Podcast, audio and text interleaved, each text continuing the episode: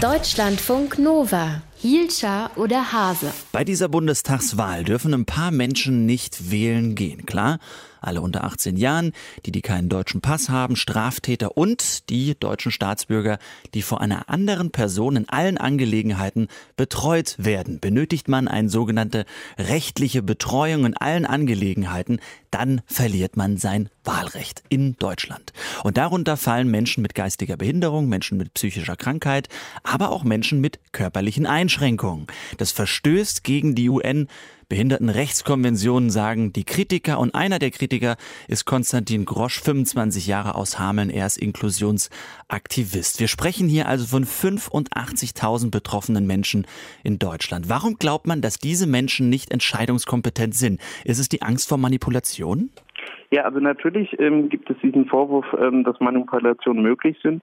Im Übrigen haben wir das ja auch in anderen Bereichen. Jemand, der demenzkrank ist, und wo es zum Beispiel Angehörige haben, die eine Vollmacht dafür haben. Auch dort ähm, ist heutzutage genau dieser Fall möglich. Das heißt, der bekommt den Wahlschein und wer das zu Hause dann ausfüllt, ähm, ist erst einmal nicht kontrollierbar. Ähm, jetzt können wir natürlich sagen, das ist ein großes Problem und ähm, wer das meint, ähm, der stellt im Übrigen aber generell zum Beispiel das System der Briefwahl in Frage. Es geht hier in erster Linie ja um diesen Begriff der Komplettbetreuung im Betreuungsgesetz und wiederum das Bundeswahlgesetz, das darauf im Paragraph 13 Bezug nimmt. Es ist ja aber auch so, dass Menschen, die körperlich eingeschränkt sind und eine Betreuung brauchen, folgedem auch nicht wählen gehen dürfen. Also sobald eine ähm, Betreuung in allen ähm, ja, Alltagsdingen äh, festgestellt wird, ist das der Fall. Ähm, aber grundsätzlich würde ich da gar nicht unterscheiden zwischen Körperbehinderung und geistiger Behinderung. Wenn wir uns das Ausland angucken, selbst so Länder wie Lettland oder Kroatien haben das in den letzten Jahren abgeschafft. Und Deutschland wird seit Jahren von der Menschenrechtskommission immer wieder dafür gerügt, dass wir dieses Verhalten immer noch nicht eingestellt haben. Ähm, das darf einen schon mal verwundern, gerade in einem Land mit einem relativ selbstbewussten Parlament, ähm, das seine Demokratie eigentlich sehr hoch hält. Die Frage ist halt immer, wenn wir anfangen, bestimmte Menschen auszuschließen, wo ziehen wir genau die Grenze? Ähm, ziehen wir die jetzt eben hier bei ähm, Menschen, die eine gesetzliche Betreuung quasi kriegen? Ziehen wir die Grenze bei Menschen, die generell eine ähm, geistige oder psychische Erkrankung haben? Ähm, wollen wir das abhängig machen von einem bestimmten Bildungsstand oder Niveau? Ähm, das heißt, immer sobald ich anfange, dort eine Grenze zu ziehen, habe ich Schwierigkeiten in der Abgrenzung und ähm, mache natürlich eine Tür auf ähm, für weitere Einschränkungen von den nächsten Regierungen oder von Entscheidungen in der Zukunft.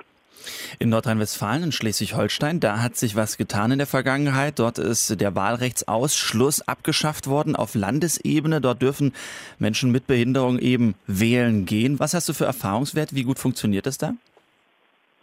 Ja, soweit funktioniert das erst einmal gut. Es ist ja auch nicht so, dass jetzt jeder äh, Mensch, der vorher ausgeschlossen war, auch dann tatsächlich zur Wahl geht. Genauso wie bei allen anderen ähm, Menschen ja auch.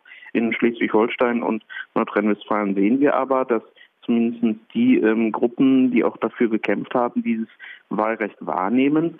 Ähm, und ich glaube auch, dass das ja eine wirklich wichtige, ähm, ja, wichtiges Zeichen auch ist zu sagen, auch wenn ich bestimmte Unterstützung in, in Alltagsfällen brauche, ähm, habe ich trotzdem hier die äh, Möglichkeit, wie jeder andere Mensch auch, nämlich über meine Regierung, die mich regiert, zu entscheiden. Was wäre denn dein Vorschlag für eine faire Lösung in diesem Zusammenhang, dass man sich jeden Einzelnen nochmal genauer anschaut?